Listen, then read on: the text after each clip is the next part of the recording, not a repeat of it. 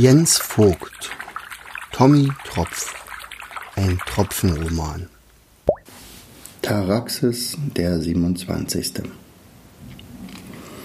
Odette wäre aber nicht Odette, hätte sie nicht auch diesmal einen Plan. Sie wusste, Perla war in der Quallenwolke, Harlow in der Seepferdchenwolke. Sie aber schwebte genau zwischen beiden. Sie durfte nur nicht von der Quallenwolke abgetrieben werden. Deshalb versuchte sie, sich mit beiden Händen in Richtung Quallenwolke abzuschubsen, aber das wollte irgendwie nicht klappen. So richtig vorwärts kam sie nicht. Bald gewahrte sie einen seltsamen Flieger neben sich. Der hing an einer Art Fallschirm und pfiff sich gerade ein Liedchen. Hallo, wer bist du denn? Odette hatte leise gesprochen, denn sie wollte den kleinen Flieger nicht erschrecken. Der kleine Kerl hielt erstaunt inne, schaute sich um, konnte aber niemanden entdecken. Odette fand Gefallen an dem Versteckspiel. Vorsichtig flog sie um den wackeren Flieger herum und sprach ihn diesmal von der Seite an. Gestatte, dass ich mich vorstelle, Odette. Gräfin vom Wrack, Tiefseetropfen. Du kannst mich nicht sehen, denn ich bin unsichtbar.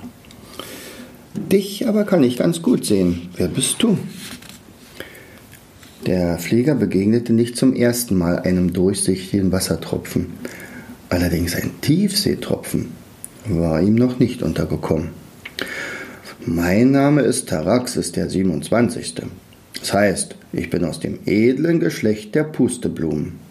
Wir sind auserwählt, in die weite Welt zu fliegen, um mit unseren Familien den ganzen Erdball zu besiedeln. Na, das war doch mal ein Anfang. Schnell freundeten sich die beiden an. Hat dir die Sonne auch das Fliegen beigebracht? fragte Odette. Nein, bei mir war es der Wind. Er treibt uns voran. Und wo bist du gestartet? Und äh, da wohl beide noch eine Weile nebeneinander herfliegen würden, erzählte Taraxis, der 27. Odette, seine Geschichte. Als meine Mutter so alt war wie ich jetzt, hielt sie nach einem langen Flug Ausschau nach einem schönen Platz zum Landen. Sie flog über baumlose Felsen, über schattige Täler, über dunkle, unheimliche Wälder und sogar über eine staubtrockene Wüste.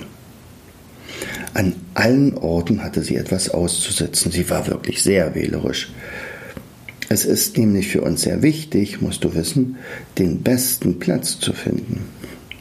Einmal gelandet ist nämlich die Reise vorbei, ergänzte er.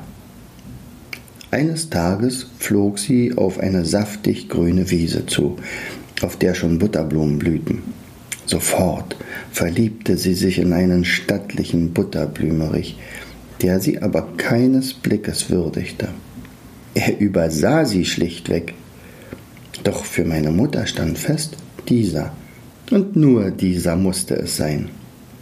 Ganz in der Nähe ihres Angebeteten kam sie zur Landung. Doch sie muss wohl etwas unaufmerksam gewesen sein, denn sie landete auf etwas Stachligem.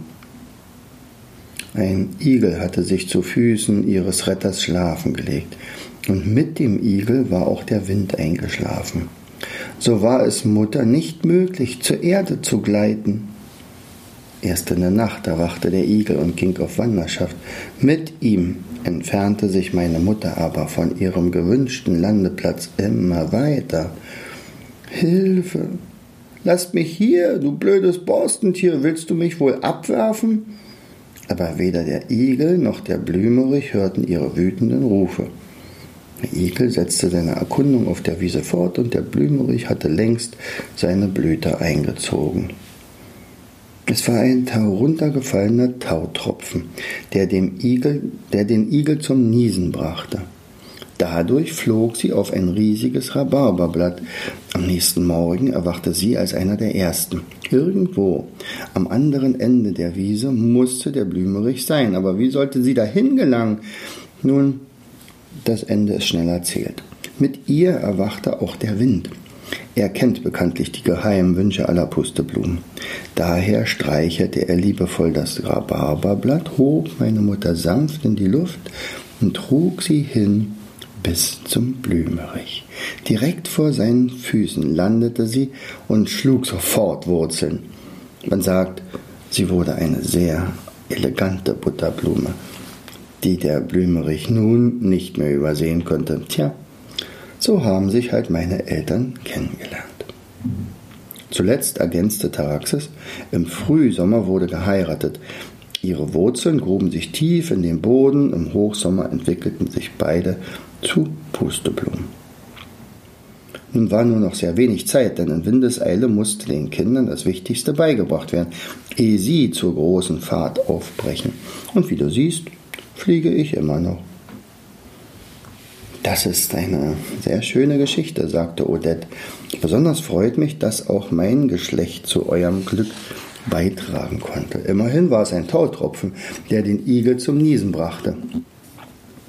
Warum nennst du dich eigentlich Taraxis der 27.? wollte Odette wissen. Bist du etwa das 27. Kind deiner Eltern?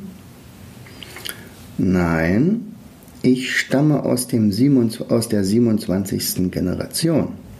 Seit 27 Jahren stehen die beiden nun nebeneinander auf der Wiese. Im Frühling sprießen ihnen saftige Blätter aus dem Boden, bald darauf blühen sie.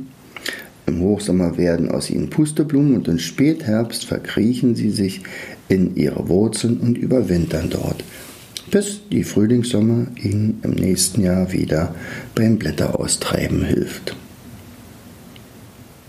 Odette fiel ein, dass sie ihre Eltern nie kennengelernt hatte. Oder hatte sie es einfach nur vergessen? Taraxis, könntest du mir einen Gefallen tun, einen riesigen Gefallen. Ich muss unbedingt zu der Quallenwolke dort. Könntest du mich dahin fliegen? Herzlich gerne, antwortete der lustige Fallschirmflieger, doch ich fürchte, es würde nicht klappen. In dem Moment, wenn du mich berührst, wirst du wieder zum Tropfen. Wahrscheinlich sind wir zusammen dann so schwer, dass wir beide abstürzen würden oder aber du verklebst mit deiner Feuchtigkeit meinen Fallschirm und doch dann stürzen wir ab. Eine andere Möglichkeit gibt es nicht? Es muss doch was geben. Taraxis zog die Luft tief ein und überlegte.